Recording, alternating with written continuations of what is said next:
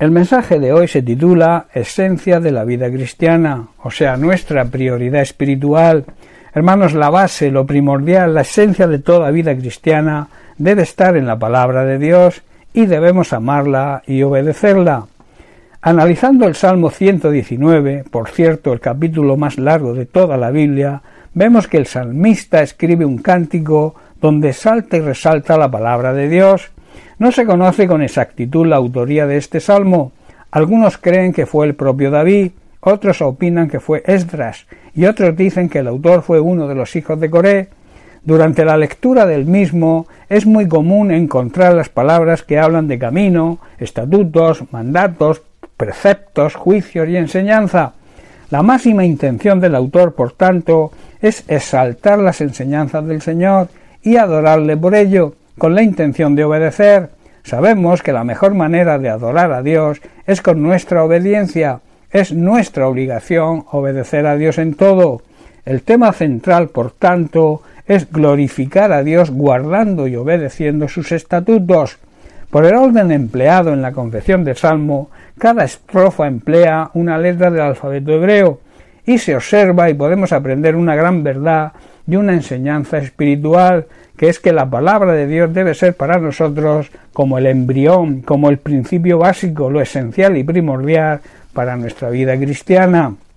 El autor de este salmo nos muestra y nos quiere demostrar que la palabra de Dios debe ser lo primero y debe ser nuestra prioridad espiritual, porque es el rudimento de toda vida cristiana, la base de toda vida cristiana. Repasemos algunos versículos de este salmo. Por ejemplo, el versículo 16 donde el salmista declara Me regocijaré en tus estatutos, no me olvidaré de tus palabras.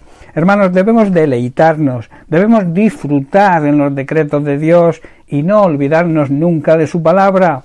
Versículo 73 donde vemos al salmista orando a Dios diciendo Tus manos me hicieron y me formaron, hazme entender y aprenderé tus mandamientos. Hermanos, Dios nos hizo y nos creó, por tanto debemos pedirle que nos dé la sensatez de seguir y obedecer sus mandatos, su palabra.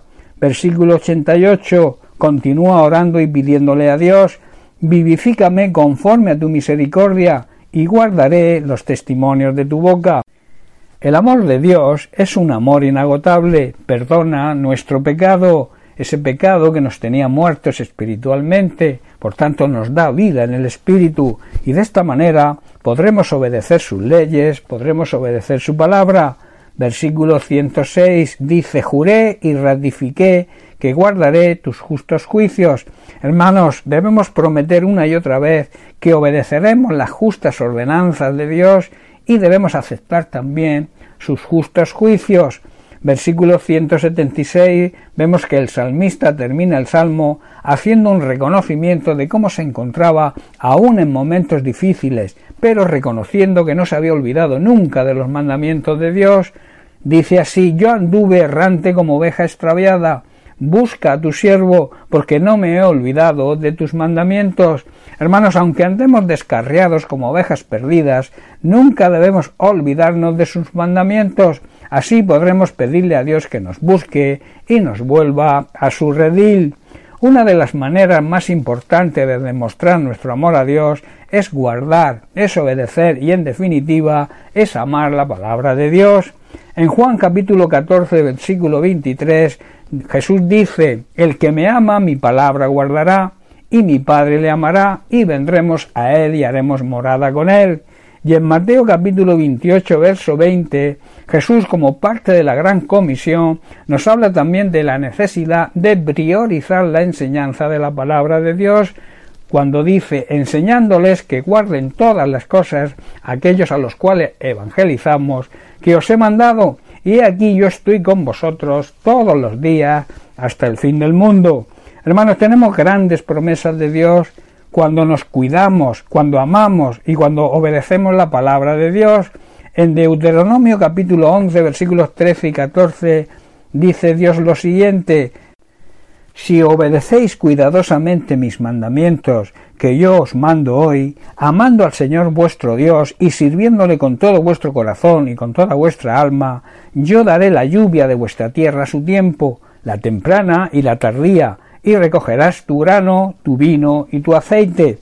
Hermanos, si obedecemos cuidadosamente todos los mandatos que encontramos en la palabra de Dios, y si amamos al Señor, y si le amamos de verdad y le servimos con todo nuestro corazón y con toda nuestra alma, él mandará las lluvias propias de cada estación, las tempranas y las tardías, para que podamos juntar las cosechas de granos, el vino nuevo y el aceite de oliva. En otras palabras, para así cubrir todas nuestras necesidades. Dios cumple siempre sus promesas y nos promete que cuando dedicamos el tiempo a que su reino de Dios avance, Él cubre toda nuestra necesidad. Son grandes promesas de Dios.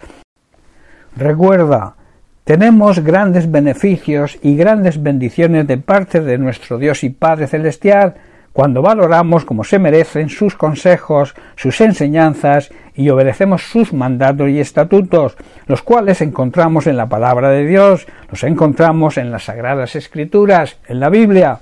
Termino con Proverbios capítulo 4 versículos 20 al 22, donde vemos un sabio consejo de Dios nuestro Padre, nos dice así, Hijo mío, está atento a mis palabras, inclina tu oído a mis razones, no se aparten de tus ojos, guárdalas en medio de tu corazón, porque son vida a los que las hallan y medicina a todo su cuerpo. Hermanos, la base, la esencia de toda vida cristiana debe estar en la palabra de Dios y debemos amarla y obedecerla, porque son vida a todos aquellos que las encuentran, hallan esa palabra y nos sana también tanto física como espiritualmente.